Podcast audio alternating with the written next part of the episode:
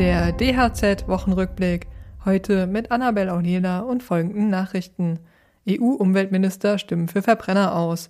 Ab sofort gibt es wieder Fördermittel für barrierefreies Wohnen und Deutschland will Einbau von Wärmepumpen vorantreiben. Ab dem Jahr 2035 sollen innerhalb der EU keine Neuwagen mit Verbrennungsmotor mehr verkauft werden.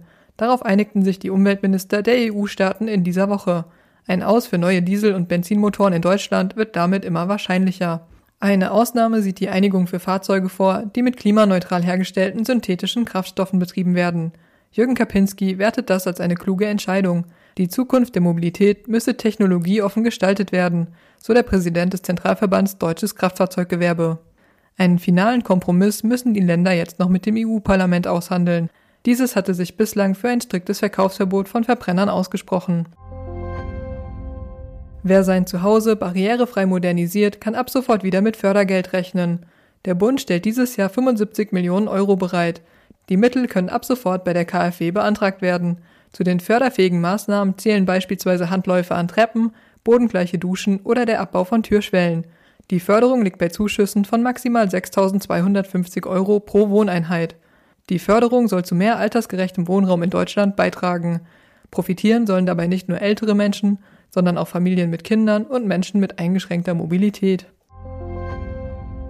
Ein breites Bündnis aus Handwerk, Industrie, Verbänden und Verbraucherschutz hat beschlossen, den Einbau von Wärmepumpen deutlich stärker voranzutreiben. Ab 2024 sollen jährlich mindestens 500.000 neue Wärmepumpen installiert werden. Die Wärmeversorgung soll so klimafreundlicher und unabhängiger von fossilen Energien aus Russland werden. Bundeswirtschaftsminister Robert Habeck, unter dessen Leitung das Treffen stattfand, weiß jedoch auch um die Probleme natürlich über allem wie immer die Frage von Fachkräften, von Handwerk bis zur Produktion. Als Lösungsansätze nannte er drei Punkte. Die Attraktivität der Berufe solle erhöht werden, Weiterbildung müsse ausgebaut und vertieft werden und Ausbildungen könnten unter Umständen angepasst werden. Weitere Nachrichten für das Handwerk sowie praktische Hilfen für Unternehmer finden Sie immer auf dhz.net oder in unserem kostenlosen Newsletter.